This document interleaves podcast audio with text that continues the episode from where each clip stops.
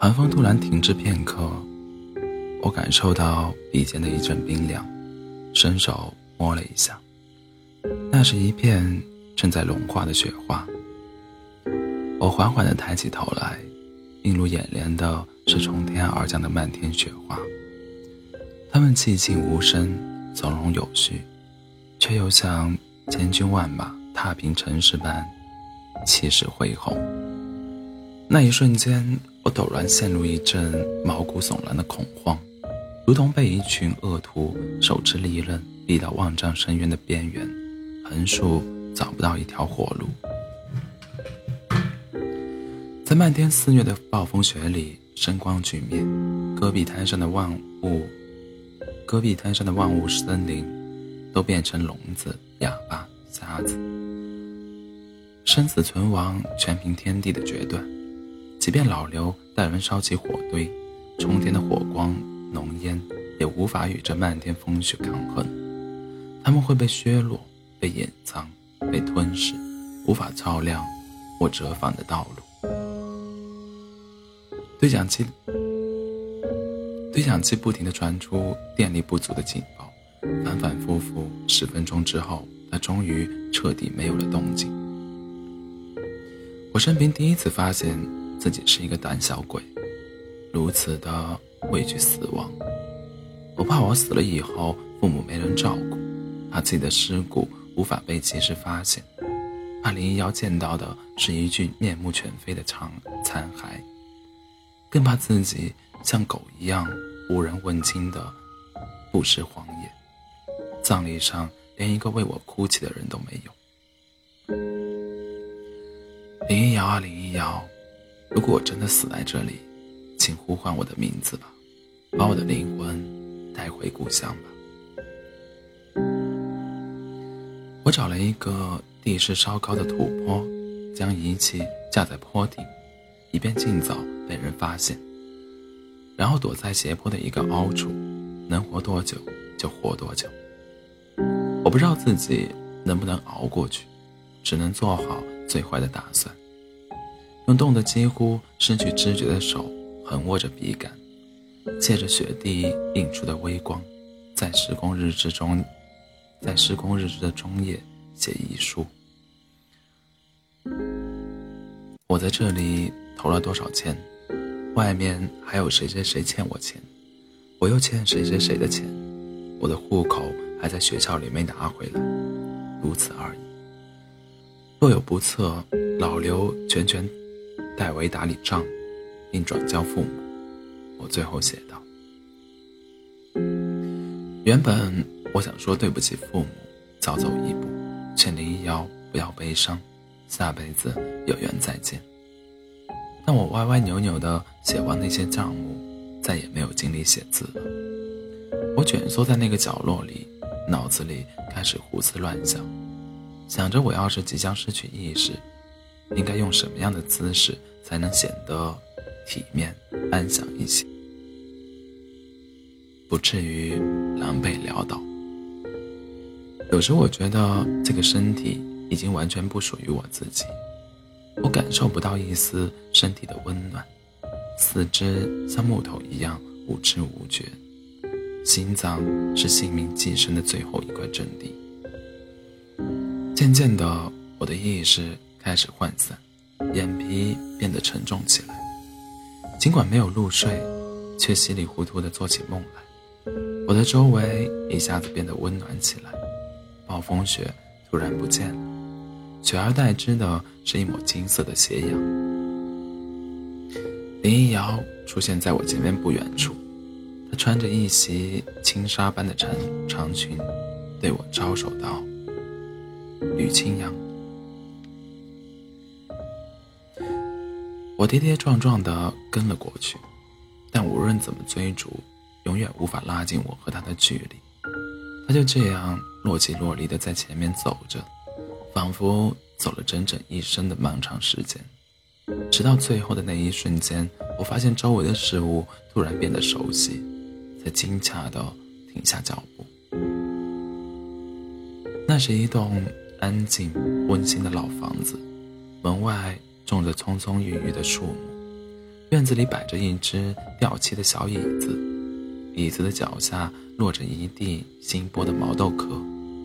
爸爸正咔嚓咔嚓地修剪树木，妈妈正在厨房里炒菜，一只肥嘟嘟的小土狗趴在扫帚上打瞌睡，而林一瑶牵着我的手说。你回家了，我回家了，再也不用颠沛流离了，再也不用背井离乡了，再也不会迷路了。我一个人一下子松懈下来，那具沉重的盔甲哐当当的洒落一地，身体像肥肥皂泡一样轻飘飘，被空气拖得飞了起来。在夕阳无余晖下，发出五颜六色的奇光异彩。那个温馨的小院渐渐远去，变成一个小小的黑点。我再抬头环顾四周，头顶的太阳近在咫尺，如同卫生间的浴霸一样寂静且蛮横，炙烤的我汗流浃背。我的身体变得燥热，像一只卑微的小蝼蚁。被一块通红的烙铁靠近，随时可以化作一团青烟。这是一个陌生的世界。不知道过了多久，我依稀听见发动机的声音，还有人高声呼喊，以及无数个沙沙的脚步声。那个温热且飘忽的梦境陡然破碎，我陡然回到冰天雪地的戈壁滩。寒风与雪片像暂停了又恢复一般，劈头盖脑地砸了过来。随后，有人从身后的土丘上冲下来，蹲在我身旁，一边一边喊我的名字，一边拍我的脸。我感觉自己像被人摁在水里，所有的声音都含糊不清，灯光尤为刺眼，看不清他们到。他们到底是谁？也不知道自己到底算是算是获救了，还是正在垂死。原来我还在这里，一阵沮丧涌入心底。他们把我抬起来往上一提，我整个人就像飘进太空的一块废料，所有的意识都跟着失重的飘起。他们抬着我跑了很久，把我塞进开着空调的车子里，盖上厚棉被，让人揉捏我的四肢，不停地呼喊我，叫我保持清醒。我恍恍惚惚的就听见一个熟悉的声音：“吕清扬，吕清扬。”我一下子坐了起来，拼尽全力的推开那些工人，瞪大眼睛，努力地四处观望。发现根本没有林一瑶的身影，眼前猛地一黑，又颓然地倒了下去。医院离这里太远，我被带回营地以后，烤了一会儿的火也就缓过气来。他们让我躺在床上休息，专门让烧饭的老厨子来伺候我。我一觉睡到第二天下午才醒，掀开窗帘，看见一轮咸鸭蛋，看见一轮咸鸭蛋黄般暗淡的红日。凌厉的冷风吹得活动板房的当层玻璃呜呜作响。雪已经停了，我说：“停了。”老厨子的声音平静的如同看透生死。还以为你会一直睡下去。我喝了一碗热汤，让老厨子给我手机插上电，让他先出去。我给林瑶打电话，电话一通，他便厉声责问道：“你昨天在干嘛？”为什么只打了一声就挂了？我昨天差点丢了命，连遗书都写好了。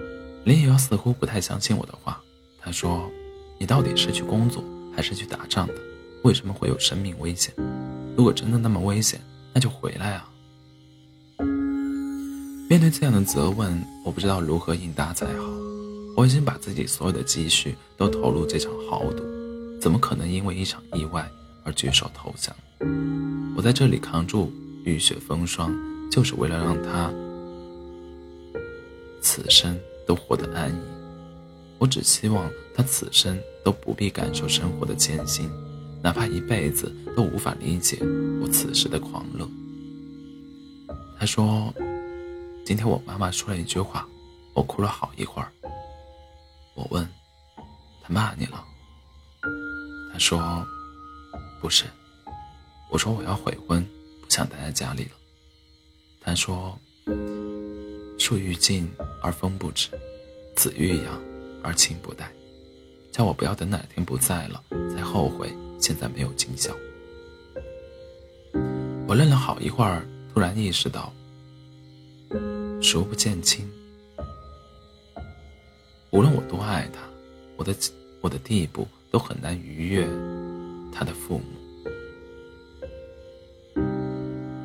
这就是我拼死拼活的卖命，恨不得拿把刀坐在市场中央，割肉兜售的结局吗？我强忍左胸口的酸痛，问道：“你想怎么样？”林瑶沉默片刻，然后低声说：“我会尽力扛，力扛，只是尽力扛。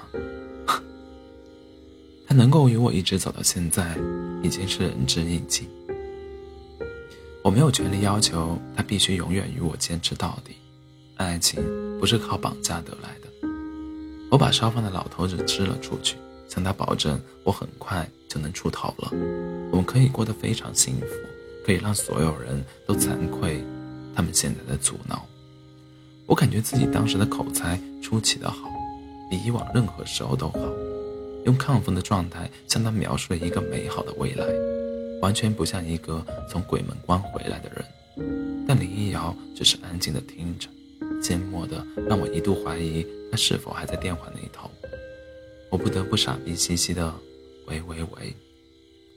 他只是微微的叹息一声，说：“可是我已经很累了呀。”那一瞬间，我感觉自己的天空猛然塌陷一块，自以为永远不会动摇的精神支柱摇摇欲坠。电话另一头那个让我魂牵梦绕的姑娘，突然变得无比陌生。我可以相信日出西方，相信江水倒流倒流，相信六月飞雪，就是不能相信林一瑶也会决心动摇，也会有打算离我而去的一天。我忽然发现自己在雪地里对死亡的胆怯显得那么可笑。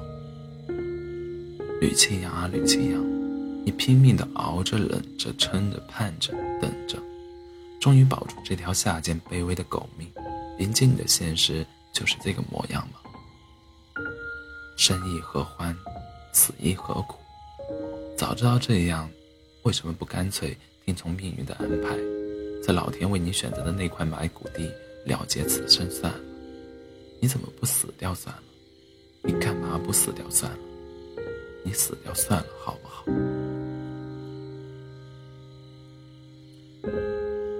请你再撑几天，我尽快回去。我恳求道。他沉默许久，最后还是嗯了一声。